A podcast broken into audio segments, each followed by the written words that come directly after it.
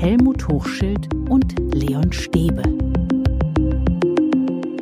Hallo, hallo, wir sind's wieder mit Schule kann mehr, das Inforadio Homeschooling Update. Heute an diesem Dienstag und mit dabei ist natürlich Helmut Hochschild. Hallo Helmut. Hallo Leon, hallo liebe Hörerinnen und Hörer. Wir sind in Woche 4 der Kontaktbeschränkungen. Es schlaucht, auch wenn jetzt eigentlich gerade eigentlich Ferien sind. Uns hat Miriam geschrieben an info at schule-kann-mehr.de. Sie schreibt, alleinerziehende Mütter, die Fulltime im Homeoffice arbeiten, können dieses Homeschooling gar nicht leisten. Auch Kinder mit Förderbedarf würden meistens nicht mitgenommen. Also, Helmut, da ist schon häufig zu Hause richtig Druck im Kessel. Wohl wahr. Und das ist genau der Punkt, an dem man jetzt eben überlegen sollte, einerseits die Bilanz zu ziehen über die drei Wochen, die jetzt gelaufen sind, andererseits sich zu fragen, heißt das jetzt, dass wir 14 Tage Ferien haben, dass die Schule völlig raus sein muss? Wir haben beim letzten Podcast darüber gesprochen, dass die Bildungsverwaltung sagt, versucht doch Kontakte in die Haushalte zu halten. Und hier wäre die Frage, was jetzt die Mutter, die uns geschrieben hat, sich wünschen würde, wie man die Situation jetzt in den 14 Tagen vielleicht sogar entlasten könnte, was sie sich von Schule wünschen würde, was ihr die Arbeit äh, beim Homeoffice erleichtern könnte. Gibt es da vielleicht etwas? Ich könnte mir es gut vorstellen. Das heißt, die Schule sollte sich da schon einmischen und fragen, was was brauchen Sie? Wo, wo können wir helfen? Jetzt in dieser Phase? Ja, es ist immer die Frage, wie, wie es vorher lief, welchen Kontakt man hatte. Wenn man kaum mhm. Kontakt hatte, wird sich diese Frage jetzt nicht äh, ergeben.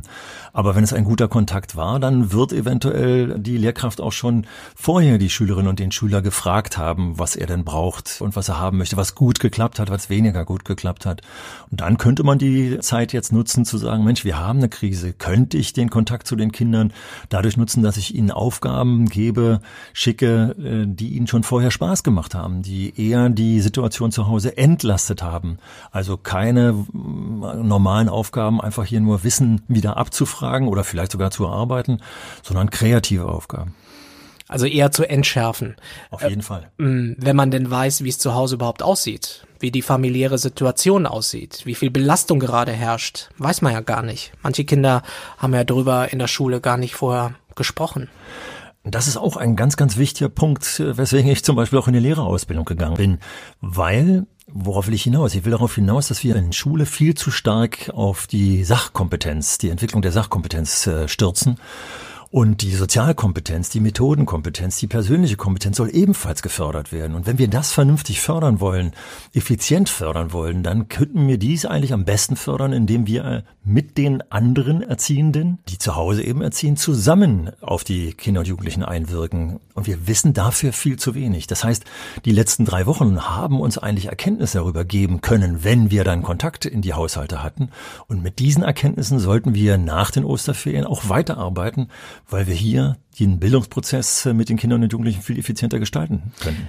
Aber manche nennen diese Situation jetzt auch soziale Isolation. Das ist für alle Familien, für Kinder und Jugendliche eine extreme Situation.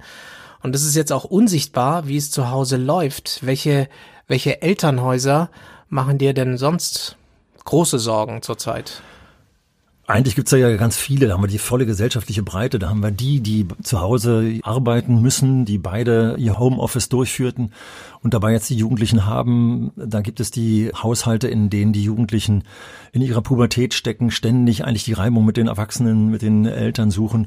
Aber es gibt natürlich auch die Elternhäuser, die mit ganz vielen Menschen in einer Wohnung, in einer kleinen Wohnung wohnen, die machen eigentlich schon insofern am meisten Sorgen, weil diese Kinder, die aus diesen Haushalten kommen, häufig, nicht immer, häufig aber diejenigen sind, äh, die auch im sonstigen Schulalltag schon hinten dran hängen. Und die von dir zitierte Mutter hat auch nochmal ganz klar gesagt, es gibt auch noch die Kinder, die langsam in Lernen sind, die hinten dran hängen. Früher haben wir Integrationskinder gesagt, also die sonderpädagogischen Förderbedarf haben. Und das sind die, die jetzt auch ganz abgehängt werden. Wir können nicht reinschauen in die Familien, aber müssen wir auch davon ausgehen, dass die Aggression zu Hause größer wird? Das heißt, mehr Streit, mehr Gewalt? Das ist ja genau der Punkt, dass da natürlich es steigt. Wir haben die ersten äh, statistischen Zahlen aus China, die uns da sagen, dass die häusliche Gewalt tatsächlich steigt in dieser Situation. Und irgendwie ist es ja auch ganz logisch. Äh, das kann schon derjenige nachvollziehen, der nicht unbedingt aggressiv wird, aber dass die Nerven da blank liegen teilweise, das kann jeder von uns, glaube ich, zumal in dieser Krisensituation nachvollziehen. Aber umso mehr, wenn es weitergehen sollte nach den Osterferien, dass wir eben noch nicht den Präsenzunterricht durchführen, dann sollten die Lehrkräfte sich nochmal darüber klar sein, wir dürfen nicht diese Situation, die eh schon schwierig genug ist, durch Überforderung zum Beispiel, die wir in die Haushalte hineingeben, noch einmal steigern. Also senkt lieber das Niveau etwas, äh, weil wir wissen, der Lehrer fehlt. Wir können sowieso nicht auf so hohem Niveau arbeiten. Und zum anderen die Haushalte, zu denen wir keinen Kontakt haben, da sollten wir den Kontakt doch noch mal versuchen, wieder aufzubauen, damit wir den Kindern durch ein Telefonat zum Beispiel mal die Möglichkeit geben, mal auf die Frage, wie geht es dir, zu antworten und wir ein Gefühl dafür bekommen, brennt hier die Luft in diesem Haushalt? Für einige Kinder ist Schule ja auch ein Schutzraum, ja. den es jetzt gerade nicht mehr gibt. Ein Schutzraum und wenn Lehrerinnen und Lehrer und viele von den Hörerinnen und Hörern werden das nachvollziehen können, wenn da Kontakte gut in der Schule funktionieren, dann sind das eben genau die Kontakte, die die Kinder nutzen, um Lehrerinnen und Lehrer doch äh, spüren zu lassen, was da zu Hause los ist. Das führt ja häufig dazu bei verantwortungsvollen Lehrerinnen und Lehrern, dass sie dann doch mal Kontakt mit dem Jugendamt aufnehmen oder vielleicht vorab erstmal das Gespräch mit den Eltern suchen, um mal zu spüren, wo liegt da eigentlich das Problem? Können wir hier als Pädagoginnen und Pädagogen aus der Schule helfen? Können Schulsozialarbeiter bei den Konflikten zwischen pubertierenden Jugendlichen und den Eltern eingreifen, vermitteln? Was ist da möglich? Also Schule hat hier schon im Alltag, wenn Präsenz da ist, eine gute Funktion und dessen sollten wir uns auch in der Zeit nach den Osterferien wieder bewusst werden. Aber wenn es die Erfahrung gibt in dieser außergewöhnlichen Zeit, dass bei Ausgangsbeschränkungen durch die Bank weg in China, in Italien oder in Spanien gemeldet wird, dass die innerfamiliäre häusliche Gewalt steigt, dann wird ja auch hier in Deutschland darüber diskutiert, ob man das mit berücksichtigt, wenn Politik solche Maßnahmen beschließt, wie wir sie jetzt haben. Wie siehst du das? Ja, auf jeden Fall. Wir haben ja schon mal in einem Podcast davor gesagt, wenn man sich jetzt immer nur daran orientiert, dass wir die Schulabschlüsse unbedingt durchführen sollen, sollte man auf der anderen Seite nicht vergessen, was mit den Abgehängten ist. Und da haben wir jetzt ja hier vom Berliner Senat die Initiative zusammen mit der Deutschen Kinder- und Jugendstiftung äh, Lernbrücken, die hier, finde ich, ein sehr vorbildliches Projekt ist. Ich frage mich allerdings, äh, wie dieses Projekt anläuft, weil ja hier die Kenntnisse da sein müssen, wem geht es hier schlecht. Das Projekt, ich weiß, das dockt zwar an vorhandenen Dingen ab, also auch an Ferienprojekte, die es da gibt. Hier sind also schon Kinder und Jugendliche, zu denen man den Kontakt hat. Aber eigentlich müssten wir in der Schule viel stärker Bescheid wissen, wo gibt es denn zu Hause die Probleme. Und zwar müssen wir in der Schule das wissen, damit wir auch im Unterricht das berücksichtigen durch Differenzierung, dass wir also Jugendliche und Kindern, die zu Hause eine große Last zu tragen haben, nicht nur mit äh, Wissen, mit äh, Stoff zukippen, sondern dass wir das soziale Lernen an den Stellen andocken, an denen die Probleme existieren. Aber es ist ja so schwer jetzt, überhaupt Kontakt aufzunehmen, weil wir diese Ausgangsbeschränkungen haben, ähm, die soziale Isolation, anrufen, anmailen. Wie kann man da Kontakt aufnehmen? Das ist genau der Punkt, diese, diese Schere, die ständig in meinem Kopf mitspielt. Jetzt zu dieser Phase Kontakt zu einer Familie aufzunehmen, in der es äh, Schwierigkeiten gibt, ist natürlich eine besondere Schwierigkeit. Deswegen plädiere ich eigentlich eher dafür, Klar, in den Extremgeschichten versuchen Kontakt äh, mit dem Jugendamt aufzunehmen. Da wissen wir nur, dass die jetzt in dieser Situation auch nochmal besonders belastet sind. Das heißt also, dass wir für die Zeit danach nochmal genauer darüber nachdenken sollten, wie wir auf diese Probleme, die wir jetzt angesprochen haben, eingehen.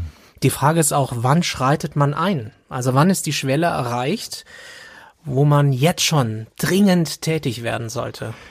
Stichwort ist dann Kindeswohlgefährdung. Hier ist, kann ich wieder nur einen Hinweis noch für alle Pädagoginnen und Pädagogen noch sagen. Es gibt diesen Notfallhefter. Da ist ganz klar Kinderschutz, wie hier zu verfahren ist, wenn es Kindeswohlgefährdung gibt. Und nach diesem Verfahren sollte man also Hilfe suchen bei den Institutionen, die dann hier eingreifen. Im allergrößten Notfall im allergrößten Notfall, wenn wir also von Weitem mitkriegen, dass da meinetwegen jetzt während eines Telefonats ein Kind geschlagen wird, dann ist die Polizei diejenige, die dann da tatsächlich hier ähm, bei Gefahr im Verzug zugreifen muss. Ansonsten ist das Jugendamt da. Und äh, bei diesen gefährlichen Situationen ist auch meine Erfahrung, obwohl wir immer mit diesem Vorurteil herumgehen, dass das Jugendamt überfordert ist. Es ist leider auch so, dass die Personalausstattung äh, der Ämter sowas von runtergefahren wurde, dass es eigentlich schon fast unverantwortlich ist. Also keine Kritik an den Mitarbeiterinnen und Mitarbeitern, sondern hier tatsächlich an der Finanzierung durch die Regierung. Das heißt aber, hier muss das Jugendamt eben dran. Äh, ansonsten haben wir natürlich auch die Hilfsinstitutionen. Wenn wir im Schulalltag schulische Dinge erstmal als erstes anfassen, dann ist die Schulpsychologie auch eine Institution, die sich immer wieder dann bemüht. Es muss ja gar nicht die Familie sein, in der es schon vor Corona schwierig war. Die Konflikte können ja jetzt erst durch die Situation jetzt aufbrechen. Ja, und das ist genau das Problem, dass wir das dann teilweise nicht mitbekommen, weil das ja eben, die Lehrerinnen und Lehrer werden das nachvollziehen können, ja häufig die Haushalte sind, bei denen der Kontakt auch abgerissen ist, trotz äh, Bemühungen. Hier kann ich vielleicht ein Beispiel schildern, was ich ganz toll wieder aus meiner Familie miterlebt habe, was auch eine Kontaktmöglichkeit wäre. Und zwar äh, sehe ich letztens bei meiner Enkelin einen Brief von ihrer Klassenlehrerin liegen und äh, spreche meine Enkelin an, sag mal, da ist ja gar keine Briefmarke drauf. Ja, hat die Klassenlehrerin persönlich rumgebracht. Das heißt tatsächlich, äh, es gibt es eine Grundschullehrerin einer relativ normalen Schule, die sich die Mühe gemacht hat, diese Briefe rumzubringen und teilweise dann auch äh, zu klingeln und mit den entsprechenden äh, Menschen zu sprechen.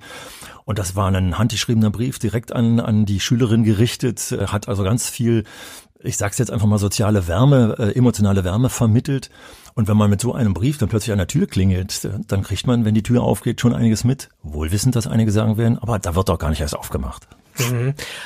Aber das ist natürlich ein gutes Signal, ja. Also ja. soziale Wärme, was du gesagt hast, das ist das, was wir jetzt brauchen eigentlich. Ja. Weil es auch aus der Ferne ist. Einige werden mich jetzt für verrückt halten, aber ich beschreibe aus meiner Realität. Ich habe mit einer Klassenlehrerin zusammen, ich war stellvertretender Klassenlehrer, auch in der Zeit, als ich selbst Schulleiter war, Dort haben wir in zwei Klassenumläufen tatsächlich Hausbesuche in allen Elternhäusern gemacht. Das war war Fortbildung pur, mit den Eltern ins Gespräch zu kommen. Und äh, ich war Hauptschullehrer, äh, das heißt, wir haben nicht etwa die Elternhäuser äh, besucht, die gut betucht waren, sondern äh, hier in Berlin waren die Hauptschüler diejenigen, die eigentlich eher aus den sozial schwachen Bereichen kamen. Also man kann es tun äh, und wir waren zu zweit, insofern haben wir uns damals die Mühe gemacht und es war einfach toll den Versuch doch mal bei den Elternhäusern, bei denen wir Angst haben. Wir haben ja die Zuschrift von einer Lehrerin bekommen, die gesagt hat, ich weine hier zu Hause, weil ich darüber nachdenke, wie es in den Haushalten aussieht. Nein, nein, einfach doch mal hin und mal klingeln. Aber der Druck, der Druck ist groß. Kommt ja nicht nur durch Isolation, sondern manche Elternhäuser haben wenig Geld, weil der Job weg ist oder weil die Angst da ist, dass der Job weg sein könnte.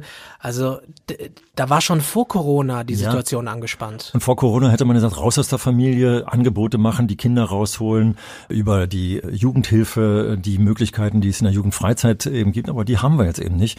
Insofern sind wir schon, man muss klar sagen, ein bisschen hilflos.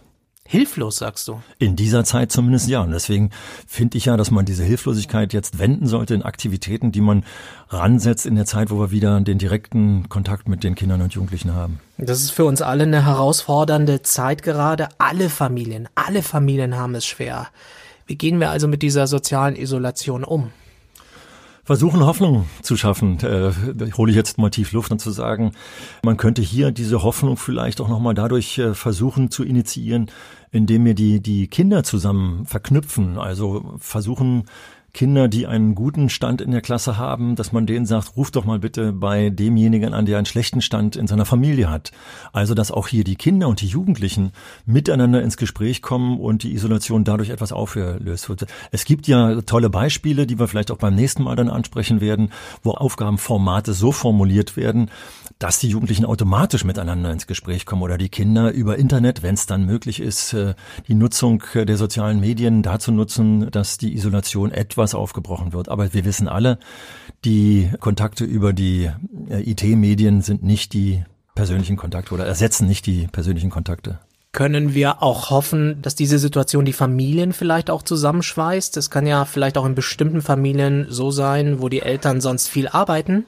Ja. Das ist jetzt eine vielleicht, vielleicht eine Chance ist. Chancen nutzen. Also da habe ich tatsächlich letztens äh, ein Gespräch mitgehört, bei dem da ein Vater beschrieb, dass er den Kontakt zu seinen Töchtern wiedergefunden hat, der beide im pubertierenden Alter so ein bisschen abgerissen war, weil er zu viel gearbeitet hat und die Töchter eben mit vielen anderen Dingen äh, befasst waren und sie sich plötzlich jetzt auf Dinge besonnen haben, das gemeinschaftliche Gespräch beim Armbrotessen, das viel länger dauert, weil man nicht plötzlich raus wollte und plötzlich wieder Themen angefasst hat, dass man sich wieder überlegt, hat, hey, wir haben da ein Gesellschaftsspiel, wollen wir das nicht mal wieder spielen? Wollen wir nicht mal den gemeinsamen Spaziergang dazu nutzen, miteinander ins Gespräch zu kommen? Also der hat sich eben geäußert und hat gesagt, es ist so toll, wieder eine Familie, die sich mehr zusammengeschweißt hat über diese Situation.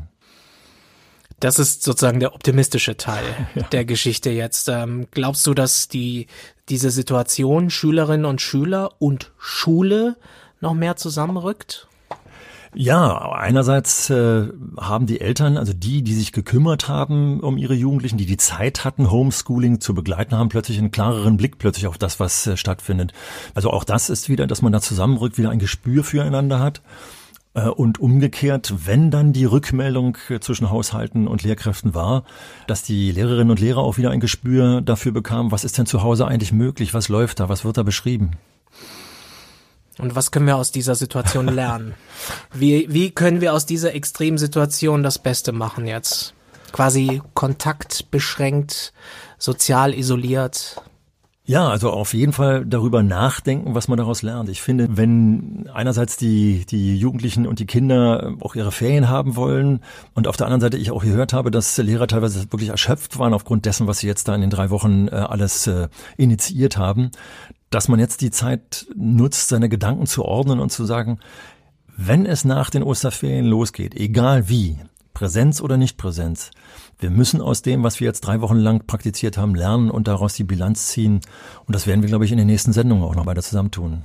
Genau. Das war diese Folge von Schule kann mehr, das Inforadio Homeschooling Update. Uns kann man eine Mail schreiben bei Fragen, Kritik, Anregungen. Einfach eine Mail an info at schule-kann-mehr.de. Diesen Podcast gibt es auf vielen Plattformen wie Apple, Spotify, in der ARD Audiothek oder in der Inforadio App. Für heute sagen wir Danke. Danke fürs Zuhören. Das nächste Inforadio Homeschooling Update gibt es dann schon am Donnerstag. Also noch vor Karfreitag und bis zum nächsten Mal sagen Helmut Hochschild und Leon Stäbe Tschüss. Tschüss, bis zum nächsten Mal. Ich freue mich drauf. Bis dann.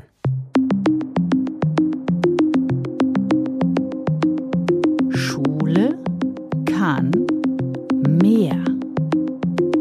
Der Podcast von Helmut Hochschild und Leon Stäbe.